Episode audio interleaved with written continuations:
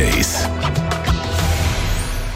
Eine Woche vor Weihnachten, ich glaube, ab jetzt kann man so ein bisschen von der Last-Minute-Geschenke reden. Da haben wir unsere Beauty-Expertin mit Rat und Tat zur Seite, unsere Steffi Hitler von heypretty.ch. Steffi, eben so Last-Minute im Beauty-Bereich, das ist auch immer eine gute Sache. Also es ist äh, vor allem eigentlich recht einfach. Für mich war es immer der Klassiker, gewesen, du stehst an der Kasse irgendwann und dann hat sich neben der Kasse so eine Geschenkverpackung Fenial in die Body, Bodyschum. du weißt es noch, oder?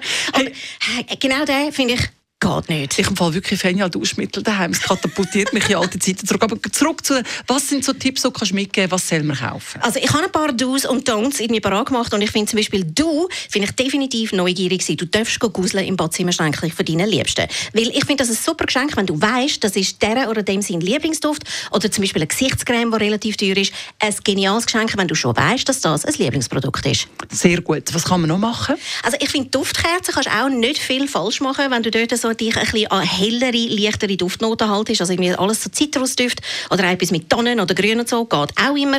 Und für mich geht auch, wenn irgendwie du weißt, jemand hat total gerne Make-up, gibt es so von Luxusbrands gibt es so Kleinigkeiten, die gar nicht so teuer sind, die wirklich recht leise sind. Zum Beispiel so kleine Luxusgeschenke wäre zum Beispiel ein Taschenspiegel von Chanel oder Hermes Nagelfilen oder es gibt also auch von Balmain so einen goldenen Strahl, alles für knapp 50 Stutz. Und das klingt wirklich gut. Jetzt haben wir ein paar Verbote, die wir aufreihen wollen. Also bei Beauty-Geschenken auf keinen Fall irgendetwas verschenken, das als Kritik aufgefasst werden. Also jetzt weißt du, so elektrische Zahnbürste oder irgendwie ein Schuppenshampoo oder so. Einfach nicht, okay? Es ist einfach zu riskant.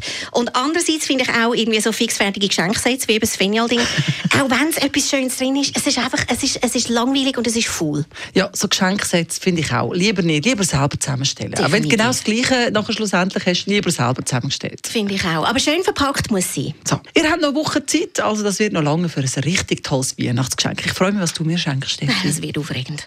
Radio 1 Style. Style. Beauty Case.